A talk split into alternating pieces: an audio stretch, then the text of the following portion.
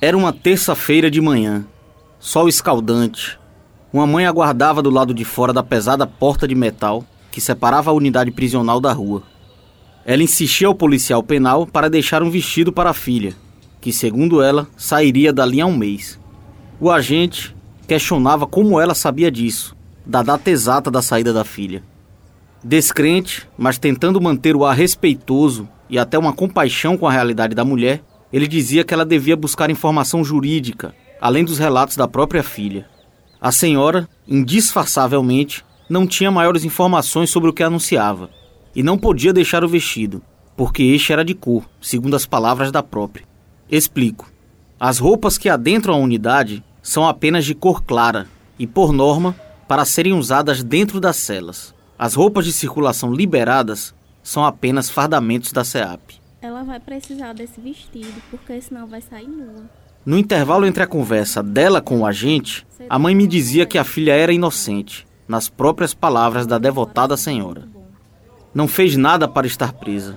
Contradição materna exposta quando a própria, tentando retomar a conversa sobre a saída da filha, afirmava que a data será agora em abril, sim, porque se completará um ano da reincidência. Senhora, eu entendo Reincidência. Aquela palavra que indica nova infração. Um descumprimento cometido por alguém que era inocente. É, a própria conta que a filha, inocente, que nada havia feito para estar ali, após solta, retirou a tornozeleira eletrônica conscientemente, violando a medida cautelar e complicando ainda mais a sua própria situação. Nós, eu e Romana Ramalho, a mídia social que trabalha comigo aqui na rádio, havíamos chegado à penitenciária Júlia Maranhão para iniciar o ciclo de entrevistas para essa série. Nem tínhamos ainda adentrado a unidade prisional e já nos deparávamos com uma grande história. Aproveitando da aproximação do drama da mulher e participação na conversa, mesmo que como ouvinte, eu já me dirigi a ela para ouvir aquela história. Algo que estava fora da perspectiva inicial, que era simplesmente produzir uma matéria sobre a política de ressocialização aqui na Paraíba, ouvindo apenas os próprios reeducandos. Como todo interessante e complexo tema, a história ganha vida própria e a proposta inicial já começava a ganhar novos rumos ali. Mas exatamente quando ameaçava transgredir meu projeto original, tive a entrada no presídio autorizada. Diante da burocracia e rigidez de horários e permissões de uma unidade prisional, tive que abortar aquela ideia de ouvir a mãe. Apenas deu tempo de ver a senhora se afastar, colocando a sacola plástica com o vestido na bolsa e alcançar a rua caminhando apressadamente, na mesma velocidade com que conta as horas para rever a filha. Tic-tac, ainda é 9h40, o relógio na cadeia anda em câmera lenta.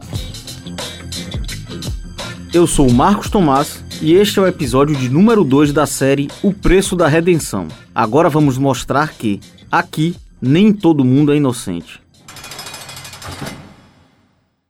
Abri a narrativa falando de uma mãe acelerando o relógio para poder ter a filha de volta ao seu convívio. Dentro da penitenciária, uma mãe apenada tentava o inverso, segurar o tempo para ter mais a filha, um bebê de colo, ao seu lado. Alba teve a sua filha já enquanto cumpria a pena. Por lei, tem direito a permanecer com a criança até os seis meses de idade. Faltavam três para a separação.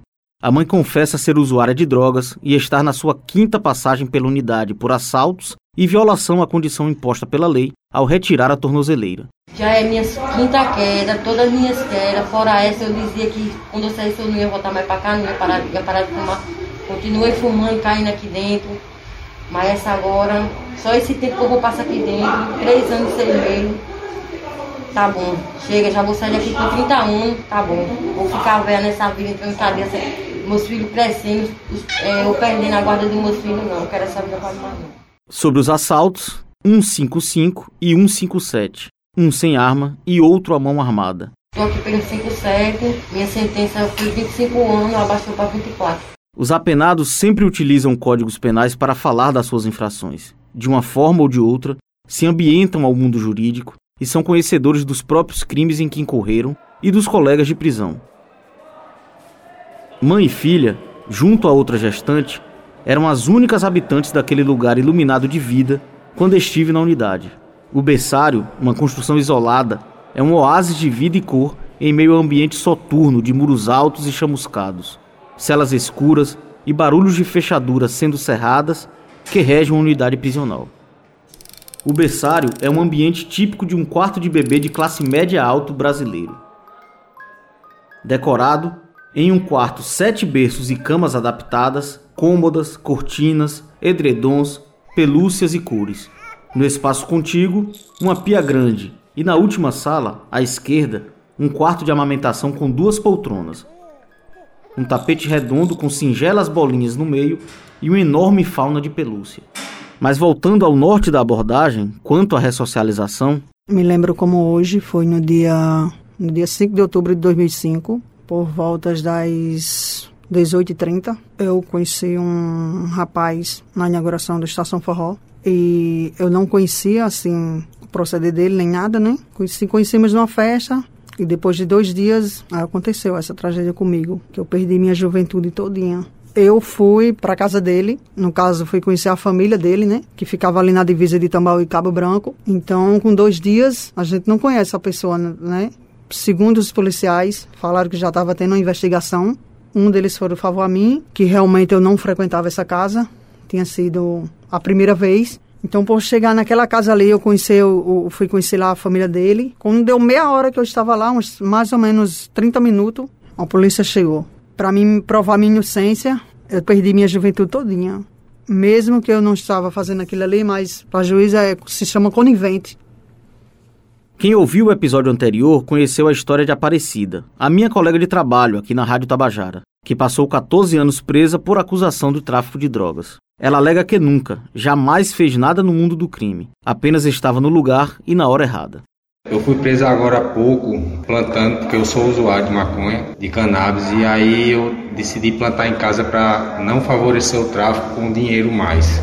Marcelo cumpre pena no presídio do Serrotão, em Campina Grande. Só que eu devia ter buscado me licenciar antes para poder fazer isso aí. No caso, pulei as etapas do licenciamento e acabei sendo preso. Mas como se percebe, também se considera inocente, ou na interpretação própria, entende o Código Penal brasileiro como ultrapassado. Ele foi enquadrado por tráfico de drogas, mas admite ser apenas um viciado, usuário contumaz de maconha desde os 14 anos de idade.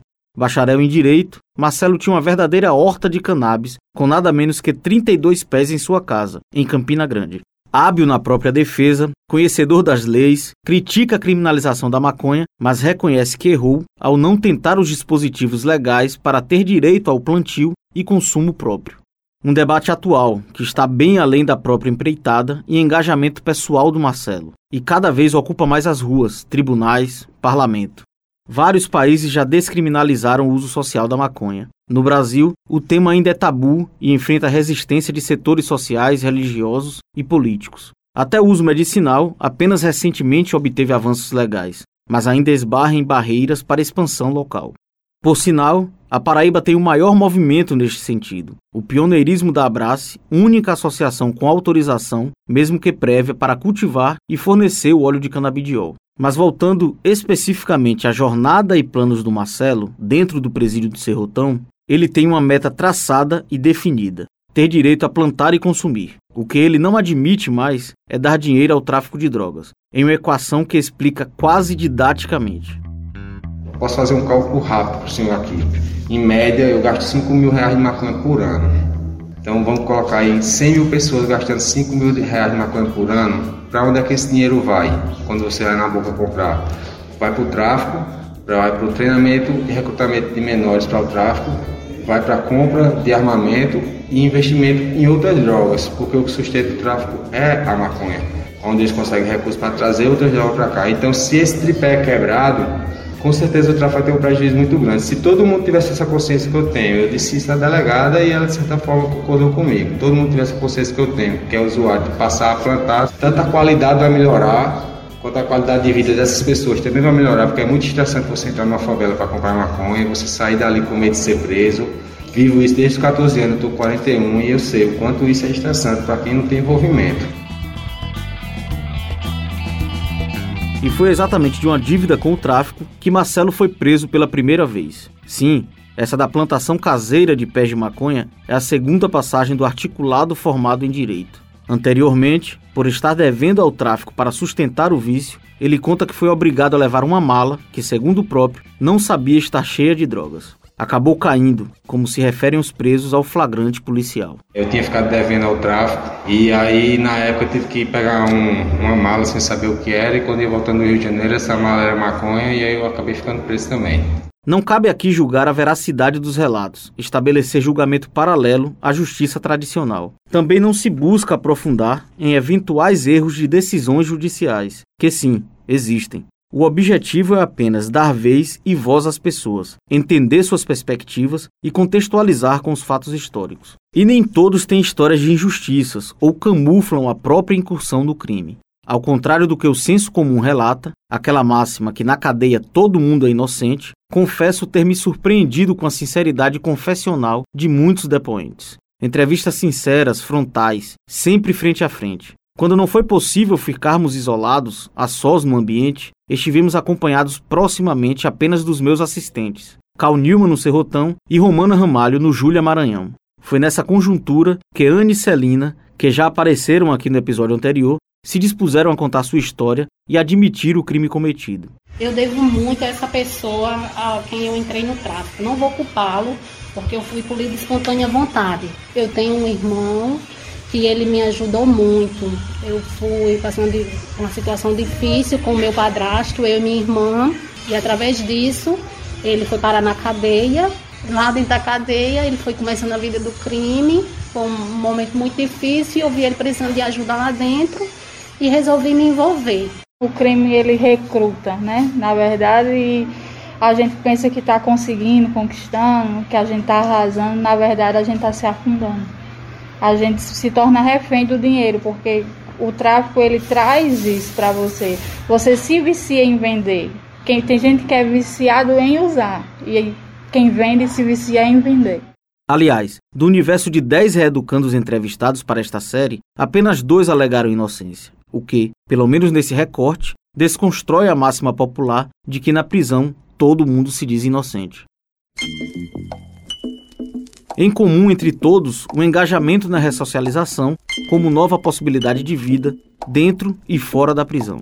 Para uns, uma distração contra o vício. É um dos motivos pelo qual eu decidi tanto trabalhar aqui como entrar para os projetos de remissão, foi para estar com a minha cabeça ocupada o máximo possível porque na rua eu gosto de usar para trabalhar. Como aqui eu não posso, então eu prefiro me ocupar, abrir muita cabeça para nem ter que pensar naquilo ali. Aí, de certa forma, como já faz um ano e três meses que eu estou sem, então eu não sinto mais a falta que eu senti lá atrás, no começo.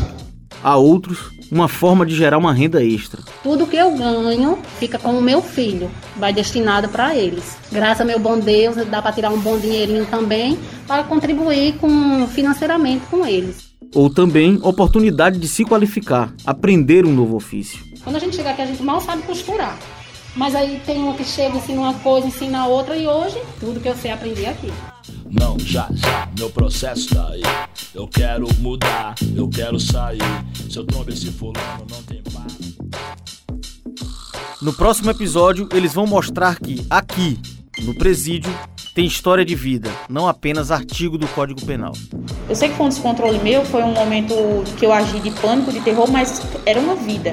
Se eu chegasse a bater de frente com a família dele alguma vez, estar de frente cara a cara um para o outro, eu só queria pedir perdão. Pô. Infelizmente, eu não vou ficar presa à opinião da sociedade. Eu vou ser bem sincera a você, vai ser difícil, vai. Mas presa eu já fiquei há quatro anos. Presa eu já me tirei esse direito quando eu entrei no tráfico.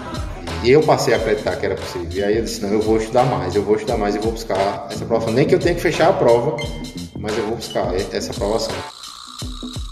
O podcast O Preço da Redenção é uma produção da Rádio Tabajara, emissora da empresa paraibana de comunicação. Eu sou Marcos Tomás, responsável pelas entrevistas, produção, pesquisa e roteiro desta série. O trabalho de edição foi de João Lira, que dividiu comigo também a montagem final. A triagem dos áudios foi de Luiz Monteiro, Ana Clara Cordeiro e João Lira. Me auxiliaram na captação das entrevistas, registros de imagens e no batismo dos nomes fictícios Romana Ramalho e Cal Newman. Os diálogos simulados deste episódio foram interpretados por Sonali Lima e Berlim Carvalho.